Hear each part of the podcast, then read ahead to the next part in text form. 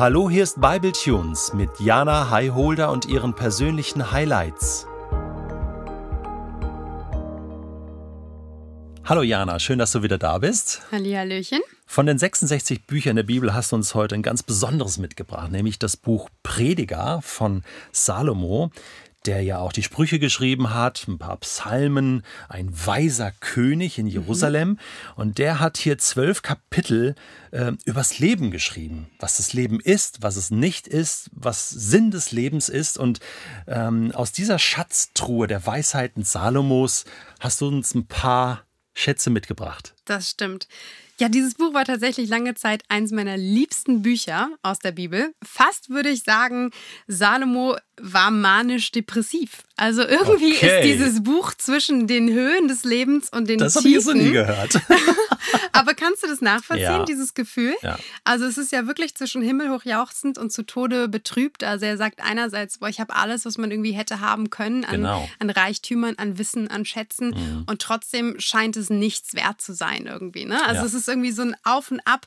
Vielleicht kann man sich da auch gut wiederfinden. Ich finde, dieses Buch ist auch eins der stärksten Bücher für Menschen, die mit Gott und Glauben und so noch gar nicht so viel anfangen können, ja. weil es so sich dem Leben äh, irgendwie Total. annähert, sage ich jetzt mal Ja. so, weil es ein Gefühl gibt von dem, wer wir sind, wie wir sind, was wir eben auch nicht sind. Und es beginnt ja direkt damit, und das meine ich ein bisschen mit diesem manisch-depressiv, zu sagen, oder Salomon schreibt ja eigentlich in, in Kapitel 1, in Vers 14, ich beobachtete alles, was Menschen auf der Erde tun, und ich fand, alles ist vergeblich. Es ist, als jagte man nach dem Wind.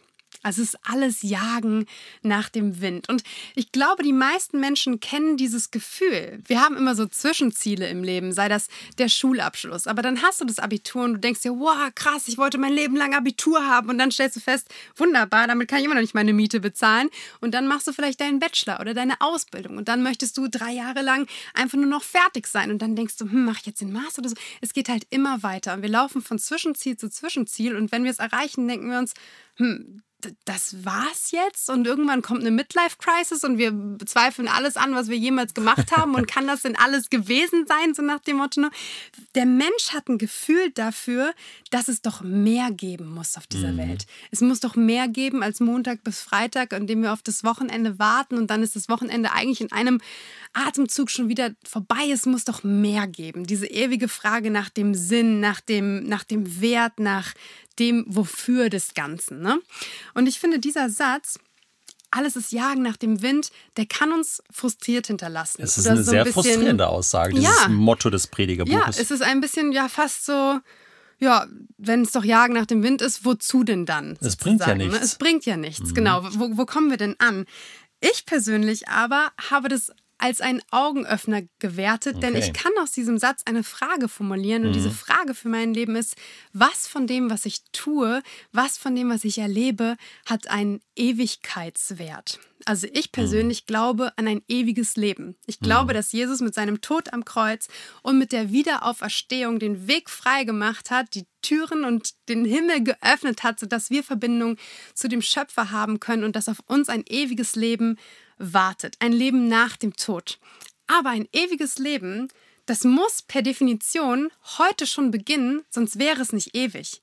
Also meine Ewigkeit startet nicht nach meinem Tod, sondern sie startet heute. Und aus dieser Perspektive kann ich mir die Frage stellen, naja, was haben die einzelnen Dinge eigentlich für einen Wert? Wo lege ich die Zeit rein? Was priorisiere ich? Und von welchen Dingen wüsste ich, boah, sie bräuchten eigentlich oder sie wären es wert, mehr Zeit da rein zu investieren, aber sie kommen einfach zu kurz. Aber von, von außen betrachtet wäre es genau das, wo ich in die Ewigkeit rein investieren könnte. Also zum Beispiel kann ich sagen, boah, ich lerne total viel, ich will meine Ausbildung schaffen, ich will mein Studium schaffen, was auch immer. Und auf dieser Erde ist es wunderbar, einen To- Doktortitel zu haben, es ist wunderbar, ein abgeschlossenes Studium zu haben. Aber wenn es nur das ist, ist es ein Haschen nach Wind. Aber wenn es nur das ist, dann ist es ein Haschen nach dem Wind. Und ich habe mal mit einer Freundin zusammen eben fürs Examen gelernt und sie hat gesagt, Herr Jana, die beste Zeit meines Tages ist die Zeit von, von 9 bis 10 Uhr oder von 8.30 Uhr bis 9.30 Uhr. Das Okay. ist die Zeit, in der ich am meisten fokussiert bin. Und ich würde sagen, nice, dann dann baller in dieser Zeit mhm. richtig den Stoff in deinen Kopf und nutz diese Zeit am besten aus. Mhm. Und sie hat gesagt, und diese Zeit verbringe ich mit Gott. Oh, krass. Das ist die beste Zeit meines mhm. Tages wow. und ich möchte Gott nicht den Rest geben, nicht das, boah, ich bin total müde und bevor ich einschlafe, murmel ich noch ein Gebet im Bett, sondern die beste Zeit. Und das ist für mich ein Beispiel dafür, in Dinge zu investieren, die Ewigkeitswert haben und die Fundamente bauen. Denn Fundamente an und für sich sind ja das Bild etwas Bleibenden, etwas Festen. Und ich glaube, dass wir in unserem endlichen Leben endlose, nicht endliche Fundamente bauen können, die heute schon auf Ewigkeit hinweisen, die auf Ewigkeit hinschreiten. Und ich glaube, dass dieses Leben hier eine Durchreise ist hin zu etwas, wo ich ankommen will und ankommen werde. Und deswegen hat mich diese, diese Aussage, alles ist Jagen nach dem Wind, nicht frustriert, sondern angehalten und mich in die Position versetzt, mir eine wichtige Frage zu stellen. Und ich glaube auch als Medizinerin, ich erlebe so viele Menschen, die am Ende ihres Lebens sagen, ach hätte ich doch und würde ich noch mal und könnte ich anders. Und deswegen würde ich sagen, hey, junger Mensch, und Salomo spricht ja auch so oft, mm. du junger Mensch, mm. du hast jetzt noch die Möglichkeit und die Chance, dir zu überlegen, was du am Ende deines Lebens, am Ende dieses irdischen Lebens sagen möchtest, auf was du zurückschauen möchtest, wo du überhaupt ankommen möchtest. Stell dir das vor wie ein Navi. Du kommst nur am Ziel an und es kann dich auch nur leiten wenn du es eingegeben hast, wenn du es vor Augen hast, wenn du weißt, wo du hin möchtest. Und ich glaube, dafür müssen wir oder dürfen wir unsere Prioritäten neu setzen und in ewige Dinge investieren. Jetzt hast du ja gerade Jesus zitiert. Salomo hatte natürlich noch keine Bekanntschaft mit Jesus gemacht, mhm. aber irgendwie doch mit dieser Aussage von Ewigkeit, mit diesem Verständnis von Ewigkeit. Mhm. Jesus sagt ja, wer an mich glaubt, der hat das ewige Leben, eben dieses mhm. Präsens. Mhm. Du sagst, sagst, gerade, es beginnt schon. Mhm. Es ist nicht eine Jenseitsvertröstung, da bekommst du mhm. mal, sondern du verlinkst es wirklich mit mhm. deinem Heute ja. und jetzt geht es los. Denkst du, dass Salome sowas da auch schon gespürt hat? Ich denke schon, und das finde ich sogar in seinem Buch im dritten Kapitel im Vers 11, da steht, dass dem Menschen ein Stückchen Ewigkeit ins Herz gelegt wurde. Vielleicht steht es in deiner, in deiner Übersetzung ein bisschen anders, aber ich liebe dieses Bild von einem Stückchen Ewigkeit. Wir ja, bei mir, bei mir steht, äh, Jana, ähm, Prediger 3,11, ne, sagst du, mhm. ähm, in das Herz des Menschen hat er den Wunsch gelegt, nach dem zu fragen, was ewig ist. Mhm. Es ist eine Sehnsucht, es Toll. ist ein, ein Gespür. Das ist genau das, was ich eben angesprochen habe, von wegen die meisten Menschen empfinden tief in ihrem Inneren diese Sehnsucht, diese Sinnfrage, mhm. dieses ja. gibt es da nicht mehr. Mhm. Und genauso wie ich und du, wie wir im neuen Bund geschaffen sind in, den, in dem Ebenbild des Schöpfers und mhm. wir einen Zugang haben, eine persönliche Beziehung führen können. Im Alten Testament war die Beziehung zwar noch nicht so persönlich, noch nicht so nahbar, ne, weil wir einfach in dem ersten Bund oder die Menschen damals im ersten Bund gelebt haben und man noch Priester braucht und es diesen Tempel gab und so weiter und so fort. Und trotzdem war der Mensch ja genauso Ebenbild des Schöpfers. Also wenn ich bei David lese, habe ich schon den Eindruck, dass er ziemlich nah mit äh, Gott unterwegs war. Das stimmt, ja. Ich finde aber auch David gibt einen Hint aufs Neue Testament. Also ah, David trägt wir haben, ganz Wir haben viel, viel. Neues Testament im ja, Alten. Das, das finde ich absolut, ja. Aber ähm, ich glaube, dass dass hm. Salomo ja genauso Geschöpf war eines Schöpfers und genauso dieses Stückchen Ewigkeit ins Herz gelegt bekommen habe, so wie du und ich das auch haben. Und ich stelle ja. mir das mal vor, also stellt euch einfach mal vor, ihr, die diesen Podcast hört, dieses Herz, was in dir schlägt, das das hat diese Herzform, wie wir ein Herz malen sozusagen. Und stell dir vor, es bestünde aus verschiedensten Puzzleteilen. Und eins dieser Puzzleteile, das ist, so glaube ich, Jesus shaped. Das hat die Gestalt unseres Schöpfers. Und egal, was wir in dieses Puzzleteil versuchen reinzutun, ne, also wir kennen das ja, wenn wir puzzeln und wir denken, oh, dieses Puzzleteil passt rein, aber es ist nicht das ganz, du kannst es drücken und ah, irgendwie quetschen, es passt da nicht rein. Das richtige Puzzleteil wird ganz easy an die richtige mhm. Stelle gehen und dort auch mhm. bleiben. Ne? Egal, was wir da reinfüllen, sei das Erfolg, sei das Macht, sei das Beziehung, äh, Ruhm, was auch immer, es wird nicht die Lücke füllen, die wir empfinden, die du und ich empfinden, diese vielleicht auch Trost oder Hoffnungslosigkeit, dieses ja, wenn, wenn das alles ist, dann muss ich das meiste rausholen aus dem Hier und Jetzt. Und ich glaube, in dem Moment, wo Jesus in die Lücke tritt und Jesus die Lücke ausfüllt, wo diese persönliche Beziehung, die David hatte, aber die vielleicht auch schon Salomo hatte, in diesem Moment kommen wir an, in dem, was es heißt, Geschöpf eines Schöpfers zu sein und werden wir ruhig. In diesem Moment begegnet uns auch der Frieden, von dem das Neue Testament ganz viel schreibt. Ein Frieden, den die Welt nicht kennt, der dein Denken über, übersteigt. Und ich liebe dieses Bild von einem Herzen, und diesem Puzzleteil, das nur Jesus füllen kann. Und verstehe mich nicht falsch, ne? Also ich bin absolut nicht jemand, der sagt, leb nur im Morgen und verpasst das heute. Gar nicht. Ich bin im Gegenteil auch total gerne jung. Ich liebe das Leben. Ich liebe auch den Moment. Und auch das finde ich ja sogar in Salomos Buch im Prediger im Kapitel 11, wo im Vers 9 steht, freu dich, junger Mensch, sei glücklich, solange du noch jung bist.